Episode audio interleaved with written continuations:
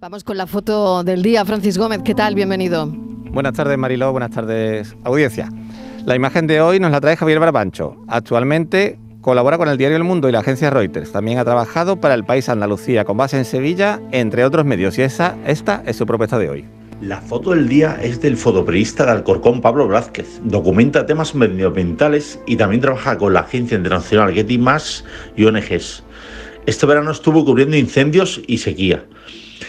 Destaco, por ejemplo, una de sus fotos, que resume también la actualidad de, este año, que la tomó en la provincia de Guadalajara, donde se ve un campo de trigo y un árbol caído.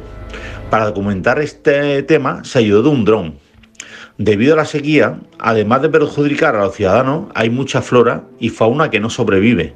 Y por otro lado, la mala gestión de recursos hídricos que empeoró la situación. Estamos ante un problema que como no se actúe de inmediato, vamos al camino de la perdición. Hay que reflexionar sobre sus actuales consecuencias. Fotoperiodistas que buscan su imagen del día. La tarde de Canal Sur Radio con Mariló Maldonado. También en nuestra app y en canalsur.es.